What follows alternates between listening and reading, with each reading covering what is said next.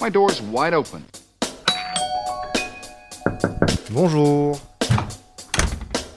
Bonjour à tous, bienvenue sur Imhotep, saison 1. Imhotep, une émission présentée par Galion, acteur de référence des assurances dans l'immobilier. Plus d'informations sur galion.fr. g a l i a n.fr. Imhotep, c'est le podcast qui vous parle d'immobilier. Je suis Clémentine Sarlat, journaliste, votre hôte pour ce programme, et je serai accompagnée à chaque épisode par maître Cyril Sabatier, avocat spécialiste en droit immobilier et surtout une pointure dans son domaine. Dans ce podcast, on vous explique clairement, concrètement et sans langue de bois ce que sont vos droits et vos obligations en 2020. Que vous soyez bailleur, locataire, propriétaire, en colocation, en projet de construction ou en copropriété. L'immobilier, ça concerne tout le monde et pour preuve, en France, 58% de la population active est propriétaire et presque 50% est en location. Et pour ce deuxième épisode, Maître Sabatier parle aux locataires. Alors quels sont vos droits, vos obligations? Avez-vous le droit par exemple de peindre votre logement en vert fluo et d'accrocher au mur des tableaux? La réponse dans cet épisode. Maître Sabatier, bonjour. Bonjour. Alors on va parler aujourd'hui dans cet épisode des locataires, parce qu'on a parlé des bailleurs dans l'épisode précédent, et on va faire euh, euh, un tour pour savoir quels sont les droits des locataires et aussi leurs obligations. On va commencer par les obligations, comme ça ce sera fait, ce sera simple.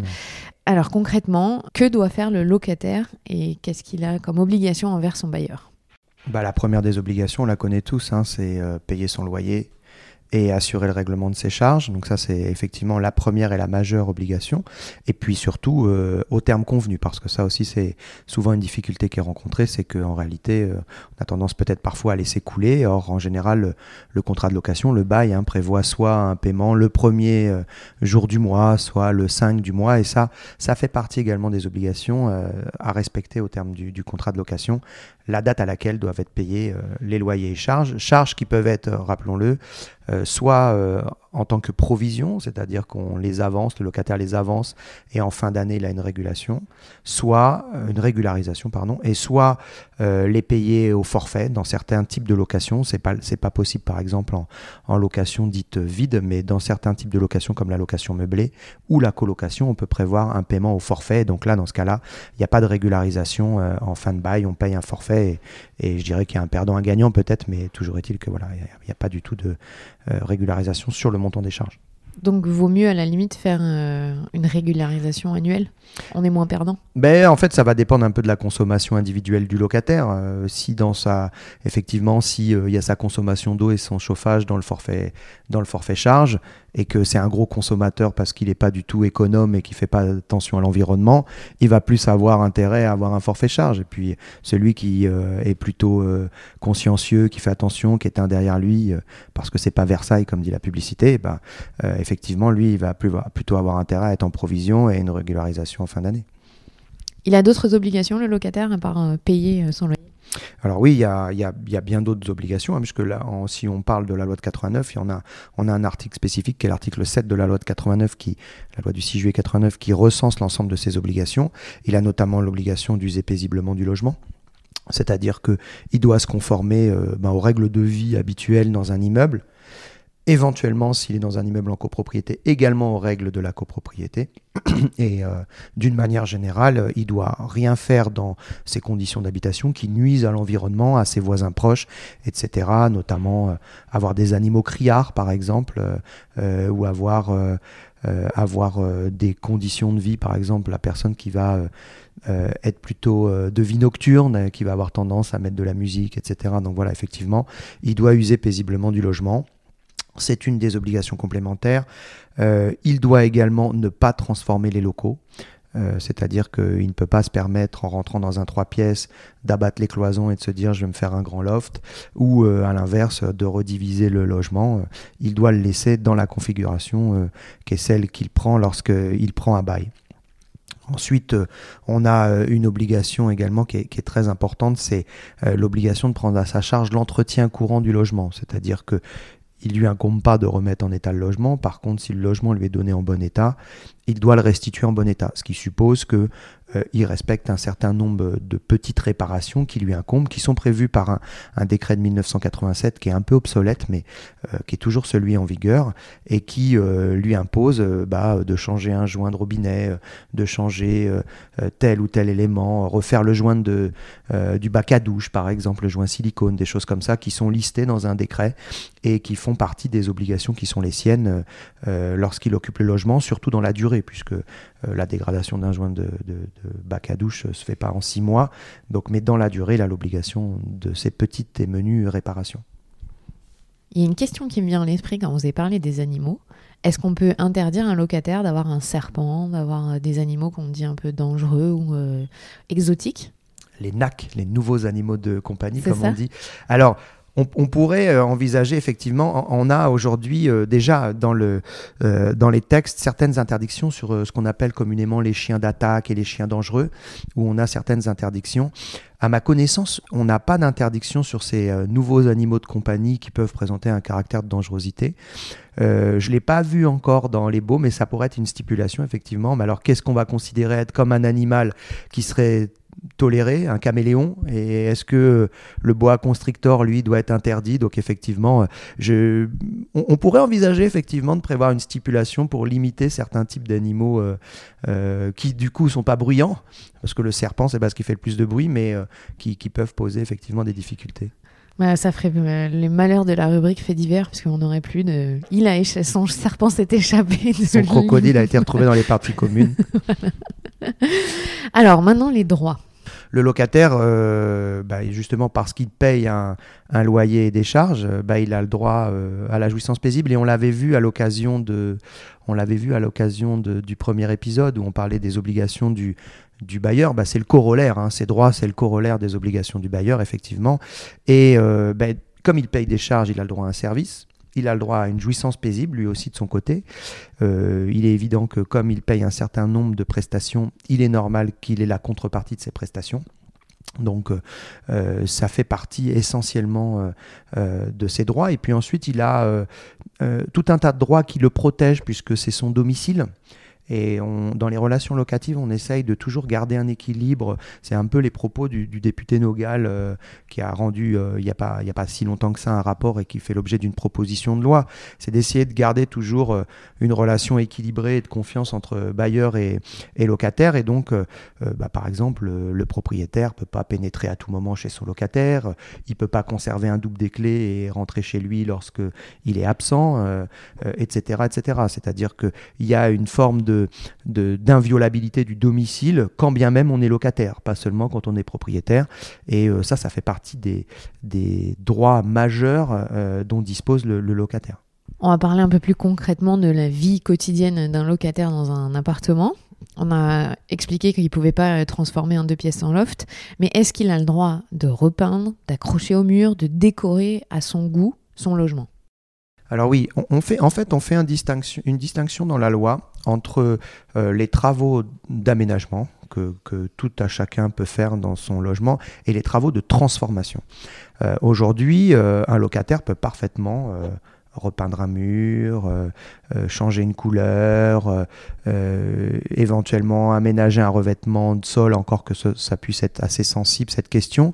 en fait, la limite, la vraie limite, et la question qu'il faut se poser à chaque fois, et c'est un peu ce qu'essaye de retenir la jurisprudence, c'est que est-ce que quand le locataire s'en va, son bailleur peut relouer le logement sans préjudice?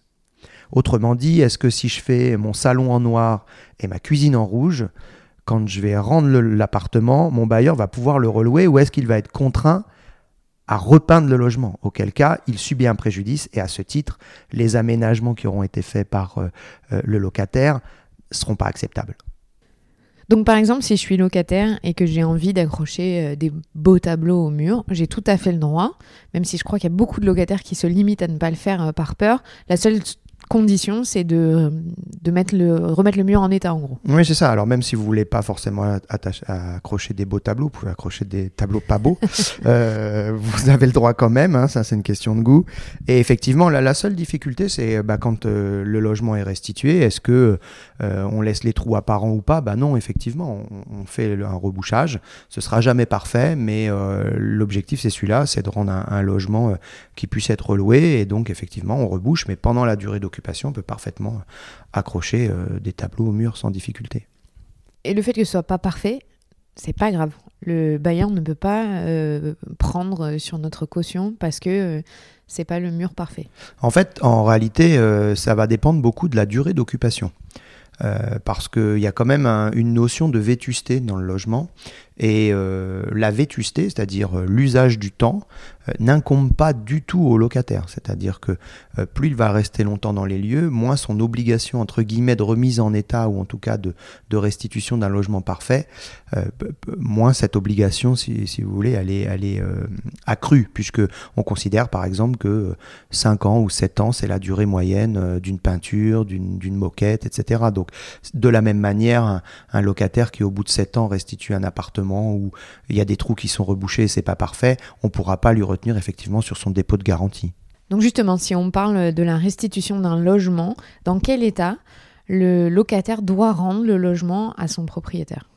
Bah ça, ça fait partie aussi de ses droits, mais de ses obligations. C'est que euh, il y a l'obligation de, on l'a dit tout à l'heure, d'assurer l'entretien courant du logement, de le restituer dans l'état euh, dans lequel on l'a reçu. C'est pour ça que on a ce qu'on appelle un état des lieux d'entrée et un état des lieux de sortie. Mais je, vous l'indiquais, c'est que l'usage du temps influe quand même sur cette obligation de restitution, à savoir que bah, plus le logement a été détenu longtemps, plus il est logique que son état, mais pour tout et chacun, s'est dégradé avec l'effet du temps, ce qu'on appelle la vétusté. Et donc, ben, un, logement qui a été occupé une année, j'ai envie de dire, il doit être restitué quasiment dans les mêmes conditions dans lesquelles il a été pris. Un logement qui a été occupé 10 ans, même s'il y a le petit entretien courant, comme nous l'avons indiqué, qui doit être assuré par le locataire, il n'a pas l'obligation de restituer un logement neuf après 10 ans, même s'il l'a pris neuf 10 ans auparavant. Donc ça veut dire qu'il n'est pas obligé de refaire les peintures euh, et de rendre plus neuf ou plus jeune euh, le logement Non, non, assurément pas. On, quand on parle d'entretien courant, c'est vraiment des menus réparations. Alors après, le locataire veut faire les peintures pour son confort personnel, il peut. Et puis il peut également euh, choisir, euh, euh, au bout de 10 ans, d'exiger de son propriétaire la remise en peinture du logement ou la réfection d'une moquette, etc., dès lors qu'elle est dégradée par l'usage du temps. Il est évident qu'une moquette qui est tachée, qui est percée, qui est brûlée, c'est pas l'usage du temps, ça. Par contre, à l'inverse, une moquette qui va être détériorée après 10 ans d'occupation, il peut parfaitement exiger de son propriétaire un remplacement de moquette. On considère, je vous le disais tout à l'heure, en, en, à peu près une durée de vie de 7 ans des revêtements de sol et de murs. C'est à peu près la durée moyenne de vie que, que retient la jurisprudence. Alors on en a parlé là, les menus entretien euh, que le locataire doit faire. Euh, ça consiste en quoi concrètement? C'est les joints euh, il y a, en fait, il y a, il y a toute, une liste, il y a toute une liste dans un décret du 26 août 87 donc, Donc vous pouvez aller le regarder, c'est passionnant. Euh, non, mais disons que surtout, il y, a tout, il y a toute une liste avec effectivement l'énumération de euh, ce qui relève ou pas. Alors c'est vraiment, vraiment des menus, menus euh, euh, réparations. Vous voyez, un remplacement de, de robinet n'incombe pas euh, au locataire. Par contre, le remplacement du joint va. Donc, euh, c'est vraiment du, basique, j'ai envie de dire. Alors, cette liste, elle est un peu obsolète parce que 87, vous vous doutez bien que depuis, dans les logements, il y a une évolution des équipements et des, de la domotique, des, etc. Mais, mais euh, voilà, c'est vraiment, vraiment minime l'entretien que doit faire euh, le locataire. C'est jamais des grosses réparations. Est-ce que s'il y a un extérieur, parfois, bah, il y a des appartements ou des maisons en location, il y a des jardins on est tenu d'entretenir euh, les espaces verts. Oui, tout à fait. Alors là aussi, ça fait partie, hein, dans, le même décret, on vous parle euh, des jardins. Donc on est tenu, là aussi, de faire, j'ai envie de dire, le menu entretien euh, du jardin, c'est-à-dire qu'on doit faire une tonte de pelouse, on doit faire une taille de haie, etc. Encore faut-il, là aussi, que le logement était, le, le, jardin était donné en bon état. Parce que si le bailleur donne en état un jardin avec euh, des arbres de haute futée, comme on dit, euh, qui nécessite non pas un, une petite coupe, mais un vrai élagage euh, digne d'un baobab, ça peut pas être mis à la charge du locataire. Donc vraiment, le locataire, il a une obligation d'entretien courant, de jouissance paisible, de, j'ai envie de dire, de, ce qui rentre dans ses, dans ses compétences et ses attributions. Au-delà de ça, c'est à la charge du bailleur. Dernière question, s'il un problème avec le voisinage, ce qui arrive malheureusement souvent, euh, est-ce qu'on doit s'adresser à notre bailleur pour régler le problème? Alors oui, bon, ça arrive souvent, oui, et surtout, euh, j'ai envie de dire, dans les immeubles collectifs, hein, où on va avoir un voisin du dessus bruyant, un voisin d'à côté euh, de pareil.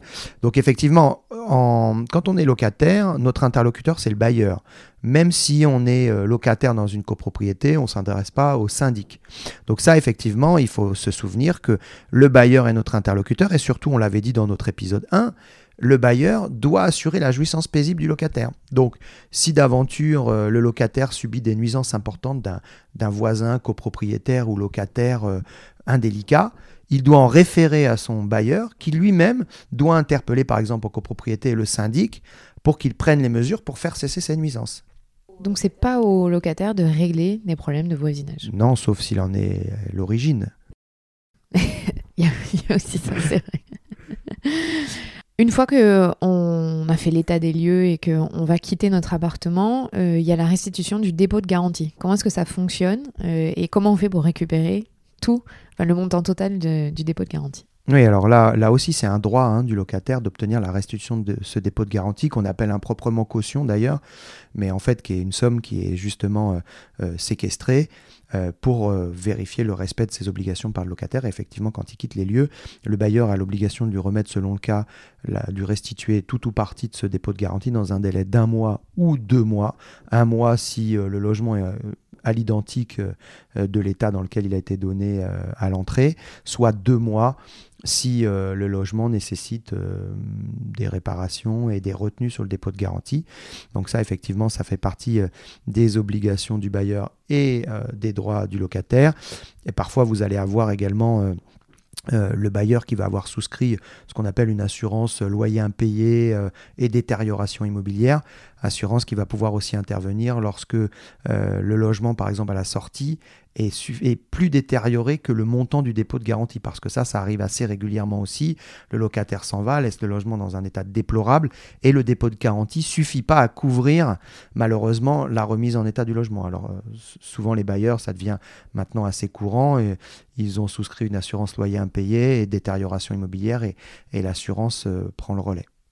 Donc, eux se prémunissent contre les détériorations du locataire. Parce que là, on essaie de protéger le locataire, mais il y a aussi parfois, malheureusement, des locataires bah, qui... Il y a des bailleurs indélicats, des locataires indélicats, et aujourd'hui, il y a des produits d'assurance qui, effectivement, euh, euh, permettent euh, de couvrir le bailleur en cas de difficulté. Ça va être ce qu'on appelle les assurances loyers impayés GLI, qui comportent une, notamment la détérioration immobilière, mais on a aussi un dispositif public qui s'appelle Visal, qui est pour une certaine catégorie, je dirais entre guillemets, un peu précaire de locataires qui ne peuvent pas prétendre justement à la GLI lorsqu'ils louent dans le parc privé et qui prend le relais, notamment les jeunes, les gens en CDD, etc. Et qui est une garantie qui prend le relais et qui permet aussi de, les, de sécuriser le, bailleur. Et vous qui êtes avocat spécialiste et qui voyez beaucoup d'affaires euh, de, de, dégradation ou pas, vaut mieux, non, quand on est euh, bailleur, prendre ce type de. Ah, mais il n'y a, pas, y a, pas, y a, pas, y a pas photo. Moi-même, euh, qui suis bailleur, j'ai et malgré que je sois avocat, j'ai toujours une garantie loyer impayé, détérioration immobilière, bien évidemment. Merci beaucoup, maître Sabatier. Merci. C'était Imhotep, une émission présentée par Galian, acteur de référence des assurances dans l'immobilier. Plus d'informations sur galian.fr, g a l i a n.fr.